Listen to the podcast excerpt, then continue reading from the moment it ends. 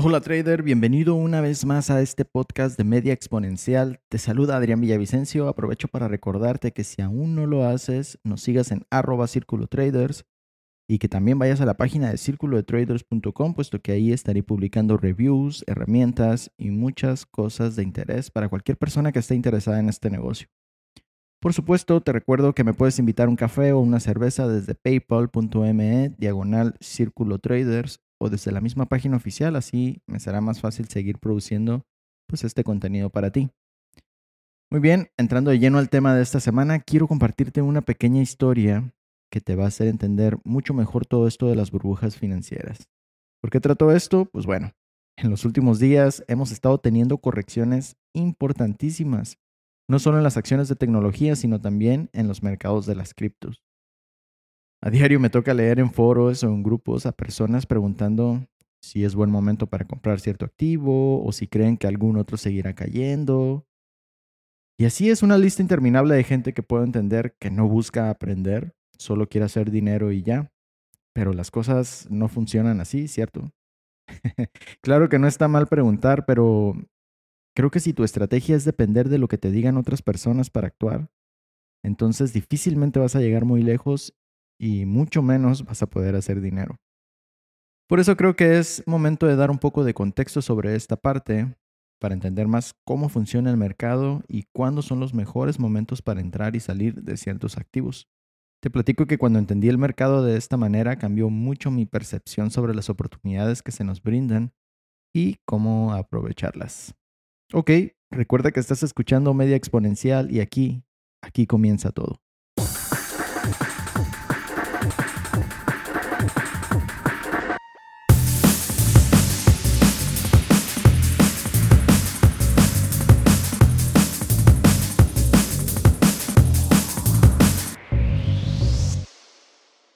Muy bien, antes que nada quiero mencionar que este episodio nace precisamente de un post que realicé en el perfil de Instagram de Círculo de Traders, en donde hablé de cómo me parecía sorprendente el hecho de que un día, cuando menos lo esperas, entre mares de información sobre trading, pues bueno, te puedes encontrar algo que puede cambiar para siempre tu forma de ver la vida.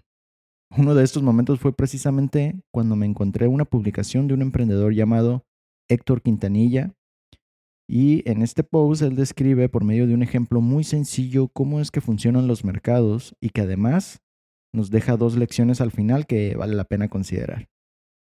Pues bueno, la historia va en este sentido. ¿Listo? Supongamos que tengo 100 balones de fútbol. Estos los compré directamente en la fábrica. ¿no? Cada balón me costó 5 dólares. ¿Ok? Mi plan es tratar de vender cada uno en 10 dólares. Así recupero mi inversión y tengo una ganancia de otros 5 dólares. Para lograr mi objetivo necesito un lugar donde tenga muchas posibilidades de generar demanda. Por suerte, habrá un torneo de fútbol, lo que lo convierte en el lugar perfecto para vender mis balones. Cuando llego, algunos jugadores que estaban por ahí se emocionan al ver los diseños y se muestran bastante interesados, así que les digo, adelante, cada balón está en solo 10 dólares, llévate el tuyo antes de que se terminen. En eso se dan cuenta de que solo tengo 100 y que seguramente no van a alcanzar para todos. Y pues bueno, por el interés que se está generando no tardan en llegar más personas. El punto es que nadie se quiere quedar fuera. En esto, un hombre desesperado grita, oye, te doy 11 dólares por un balón, ¿qué dices? Claro que sí, ¿por qué no? Vendido para usted.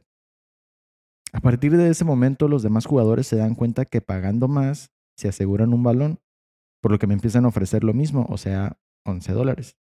Aquí abro un paréntesis. ¿Te das cuenta de lo que acaba de pasar? Tan pronto como una persona acepta pagar un dólar más, automáticamente todos los demás balones que me quedan suben de valor. Muy bien, entonces continuamos. La venta está saliendo bastante bien, pero se nota en el ambiente un sentimiento de ansiedad, porque hay muchos en la fila que aún no están seguros de alcanzar. Aquí se activa el efecto FOMO, que son las siglas en inglés de Fear of Missing Out, lo que en español es algo como el miedo a quedarte fuera de una oportunidad. El resultado de este efecto es que los compradores empiezan a gritar cada vez más desesperados, dame un balón. Pero obviamente no puedo atender a todos al mismo tiempo, hasta que uno de ellos recuerda que el anterior pagó más y aseguró mi atención y por lo tanto su balón de fútbol. Entonces grita, hey, te pagaré 12 dólares por uno. Perfecto, vendido al señor, le dije. Ahora fíjate bien, la venta ha sido tan buena que solo me quedan 40 balones. Y el grupo de gente que había ya se convirtió en multitud y sigue creciendo y creciendo. Como te darás cuenta, se acaba de incrementar de nuevo mi inventario porque otra persona me ofreció comprar en 12 dólares. Y con esto todo lo que me queda se aprecia también en ese valor. Si te fijas, los balones son exactamente los mismos de un principio, no hay nada diferente que justifique un precio más alto. Pero son los mismos participantes quienes están decidiendo estos precios, no yo. Ok, sigo con la historia. A lo lejos se escucha 13 dólares, te daré 13 dólares, dame un balón. Ahí va tu balón, amigo. En eso otra persona ofrece 15 dólares. Claro que sí, mi amigo, aquí tienes tu balón. De pronto un hombre se queda con cara extrañada y con un poco de molestia le grita a los demás, esperen, esto no es justo, el valor real de esos balones es de 10 dólares. Y eso es lo que pagaré por uno, no más. La gente se le queda viendo y se empiezan a reír de él. Así que se arrepiente y dice, ah, está bien, olvídalo. Te daré 16 dólares, dame uno. Y yo así de, claro que sí, aquí tiene. Ahora, hay cerca de 200 personas esperando por sus balones y ya me quedan 10 nada más. Así que grito, tengo aquí solo 10 balones más, son los últimos. ¿Quién va a querer uno? Esto dispara nuevamente la ansiedad de los compradores y en su desesperación uno grita, toma 20 dólares. O vendido en 20 dólares para el señor, ¿cómo no? aquí pasa algo muy interesante. Los jugadores que compraron sus balones en 10 dólares se dan cuenta de la gran oportunidad de hacer dinero por toda la demanda que hay. Así que nada tontos empiezan a ofrecer sus balones en 19 dólares. Aquí está mi balón en 19 dólares. Lo tomo, le grita uno de los compradores desesperados. Pues bueno, en mi caso, acabo de vender el último balón por 45 dólares. Y pues ya, solo me queda recoger todo y me voy bastante feliz de ahí. Los demás jugadores que vendieron sus balones antes de que terminara el torneo de fútbol también se beneficiaron bastante y pues claro, se dieron cuenta que al acabar los juegos nadie iba a querer balones y si ya no hay demanda, el precio bajará incluso hasta los 5 dólares iniciales, porque ese era su valor en un principio. Y sin ningún torneo o algo que genere demanda no se justifica un precio más alto, ¿cierto? Bien, ahí termina la historia y hay unos cuantos felices y otros no tanto, pero creo que con esto te puedes dar una idea muy sencilla de cómo se forma una burbuja económica. Y realmente la puedes identificar cuando empiezas a ver porcentajes de crecimiento enormes y en un corto tiempo. Ahí algo está pasando. ¿Te suena lo que estamos viviendo hoy en día? pues bueno, como te comenté, Aquí hay dos lecciones que aprender. La primera es que debes dejar la avaricia y, entre comillas, salirte antes de que el juego termine. Bien dicen por ahí que una forma de saber cuándo salir de tus posiciones de largo plazo es cuando empiezas a escuchar a gente que normalmente no está relacionada con este negocio y que de la nada empiezan a platicar de cómo ciertos activos te pueden hacer rico.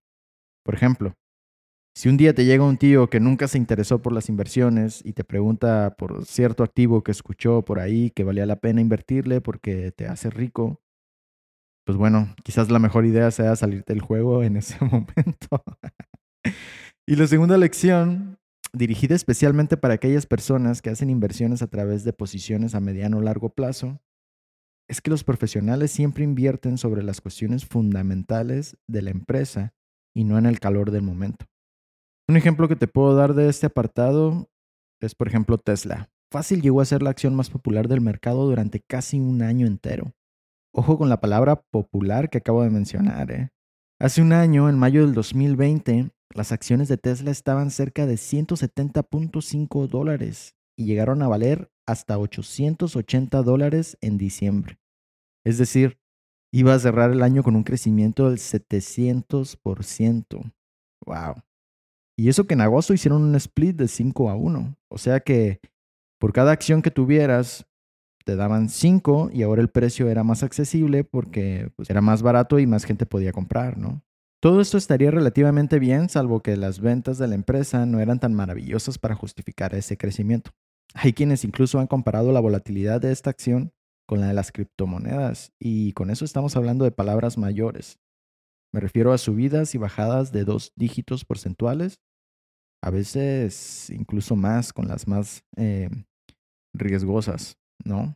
Pero bueno, quizás sea por eso que el doctor Michael Burry personaje conocido por ser de los primeros en anticipar la crisis inmobiliaria del 2008, eh, acto que fue tan impresionante que su historia llegó a aparecer incluso en la película La Gran Apuesta, y sí, sí está en Netflix para que la veas en una chance. Pues bien, se hizo del conocimiento público que en marzo Borry tenía abierta una posición en venta por más de 500 millones de dólares contra Tesla.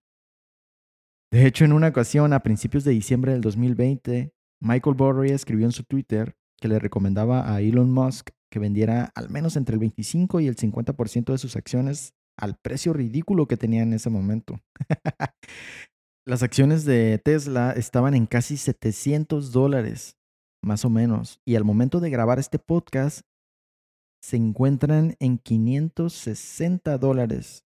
¿Tendrá la razón Michael Burry? Pues bueno, lo sabremos en algunos meses más, no me cabe duda.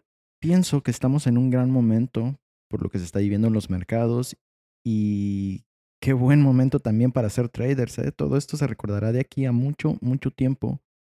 Y más por todas las oportunidades que se están abriendo para quienes están preparados.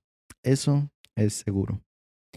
Hablando de preparación, en el episodio anterior hablé de TraderSync, una plataforma en línea que te permite llevar tu diario de trading en tu computadora o tu teléfono y que además de tener excelentes gráficos que superan cualquier Excel, ¿no? tiene el plus de analizar tus entradas, tus errores y mostrarte todo esto en estadísticas muy claras para que analices tu manera de operar y así puedas optimizar tu estrategia de la mejor manera.